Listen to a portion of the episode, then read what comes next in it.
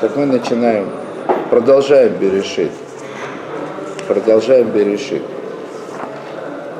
Э, значит, мы находимся в недельной главе Лехлыха, или это Берешит 12.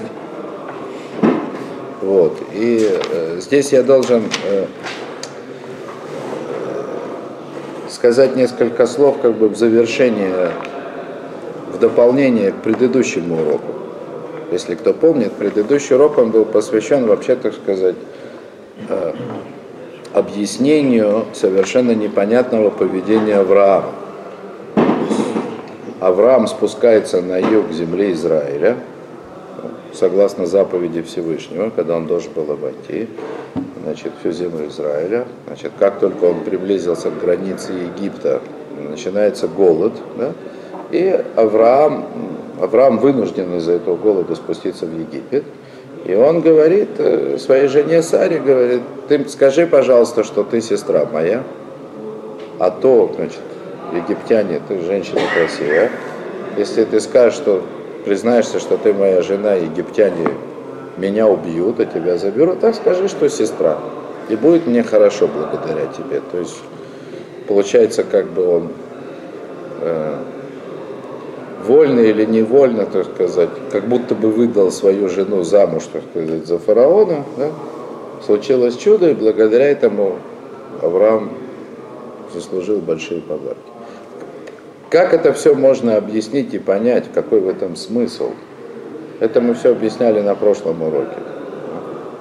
Вот. А сегодня я просто хочу добавить, да, э, что все, что я говорил на прошлом уроке, оно все все есть. Да? Но нужно сказать, что есть Рамбам, Рамбан, прошу прощения, и Рабейн Абхай, который следует за ним, который таки говорит, что Авраам согрешил. Нужно было ему не спускаться в Египет, не нужно было ему подвергать опасности ни себя, ни Сару, нужно было полагаться на Всевышнего.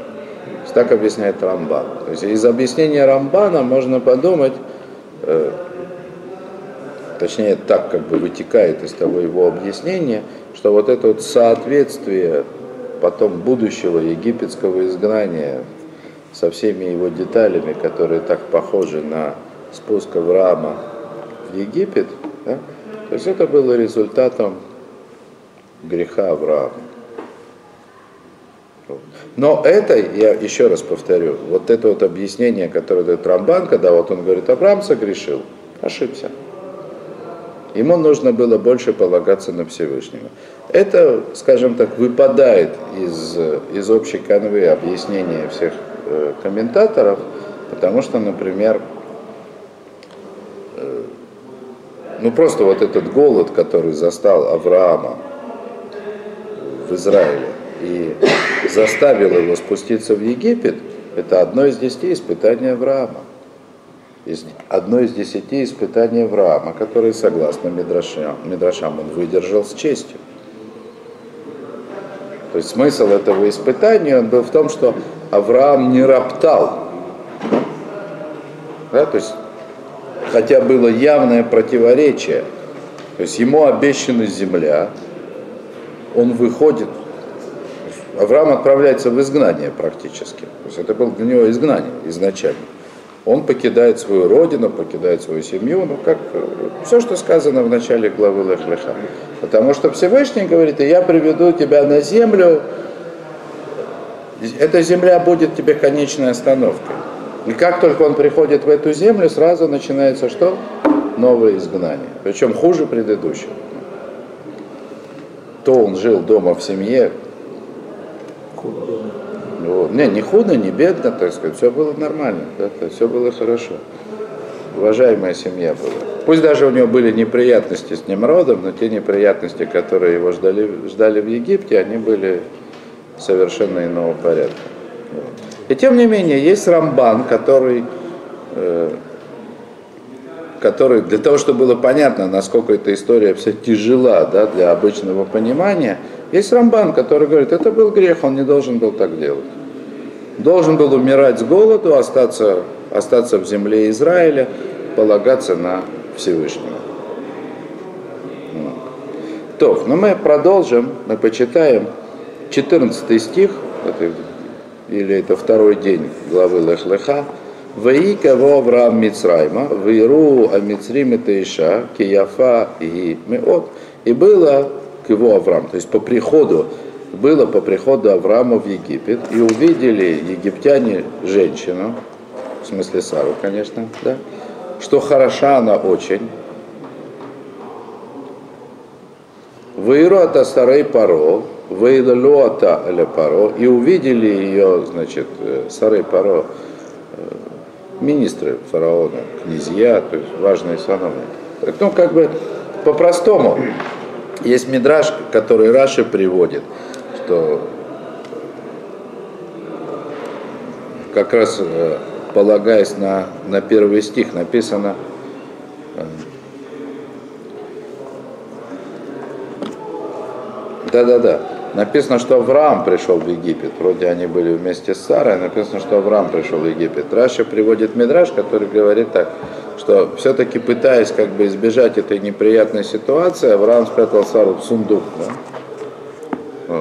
Но, но таможня, налог, да, вот, таможники начали потрошить как бы багаж, да, нашли Сару. Вот. И пошел как бы слух, стали разгадывать. Я к чему говорю? В Иеру Мисрим это Иша. То есть сначала написано увидели египтяне. То есть рядовые египтяне, таможенники, да, от которых все беды в мире. Да? То есть увидели, что она очень хороша. О, а потом, в Иеру Ата Сары Пару, а потом мы увидели ее, вот эти самые князья фараона. Пришли князья посмотреть, что это за чудо, значит, обнаружила таможня, да?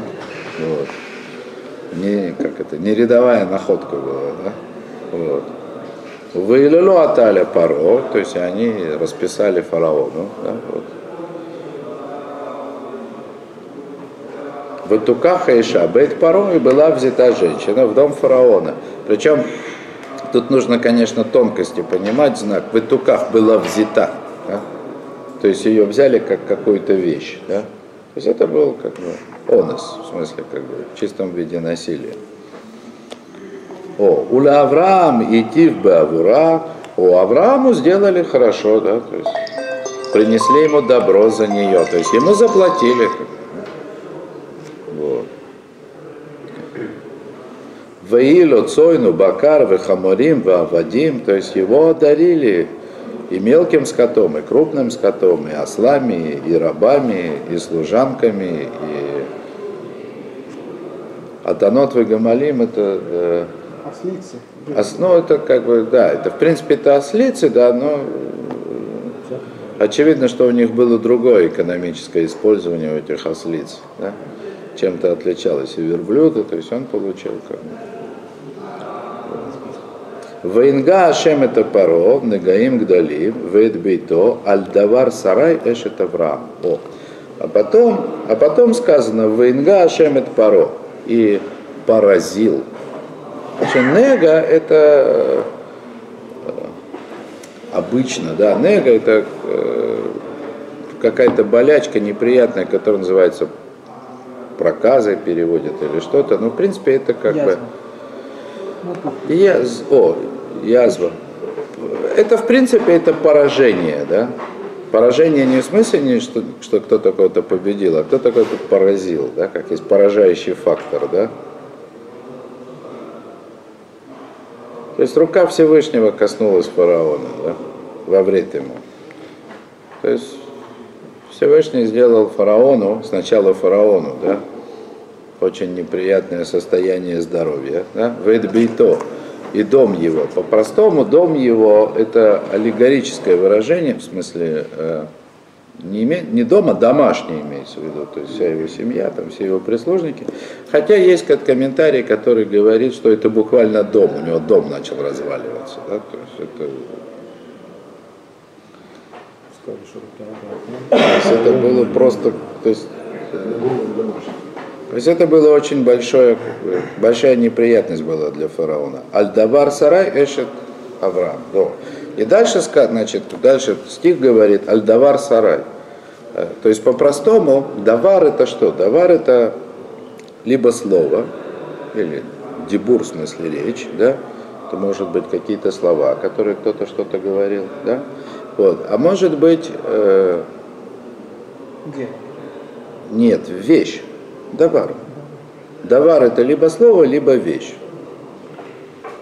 Э, это как раз, это должно быть понятно, потому что Всевышний ведь все сотворил словами. Каждая вещь это слово. Да? Название каждой вещи это вот ее есть истинная суть да, на языке. То есть каждой вещи предшествует слово, которое этой вещи соответствует. Так вот, давар это может быть слово или какая-то речь, да? вот, несколько измененным. Или это значит вещь, или событие. Да? В данном случае, конечно, если понимать давар как вещь, то тогда здесь имеется в виду событие, то есть такое, опять же, иносказательное использование языка. Причем это очень важно. Рамхаль специально это оговаривает, чтобы не было такого заблуждения. Он говорит, что Тора очень часто использует иносказательное значение слов. Это никогда не отменяет простого смысла, самого простого. И самый глубокий смысл, он всегда оказывается при самом простом прочтении. Но тогда при самом простом прочтении каждого слова может разбиваться э, связанность, э, цельность повествования. А для того, чтобы цельность повествования сохранялась, то есть очень часто э, надо понимать, что Тора использует иносказательные значения слов. Это то, что, то, что говорит Талмуд, мудрецы это называют «Дебра Тора белашон бне Адам». Тора говорила с нами так, как люди говорят. То есть это тоже есть. О, так вот этот вот, вокруг этого слова «давар», которое то ли слова, то ли вещь, происходит непонятно. Да? То есть Здесь есть небольшое расхождение в комментариях, потому что это место непростое.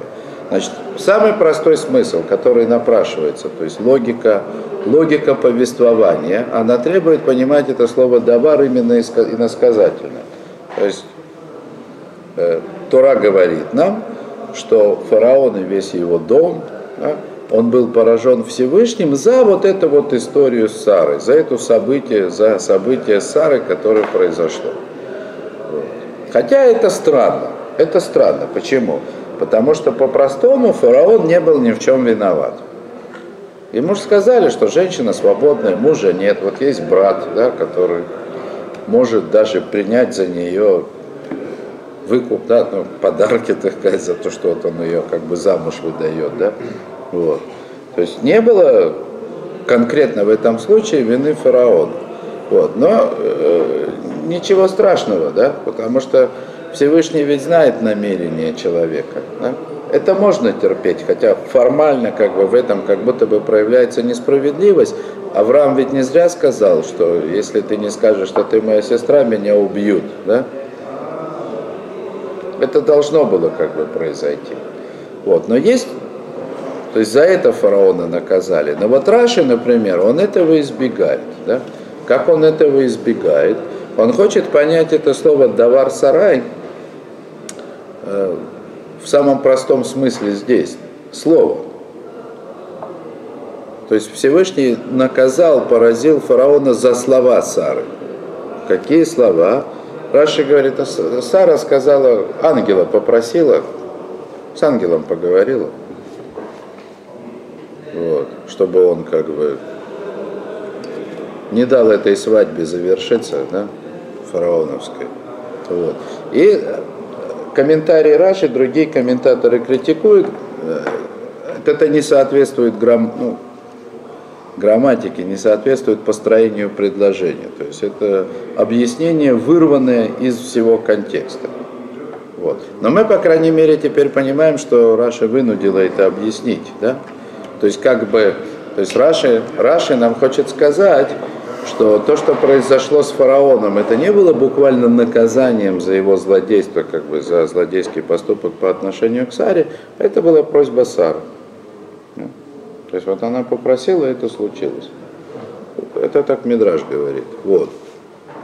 Но э, есть, э, есть и комментаторы, которые говорят просто, что, что это она не с ангелом Сара разговаривала, а она фараону сказала. То есть, когда ее забрали в дом фараона, она сказала,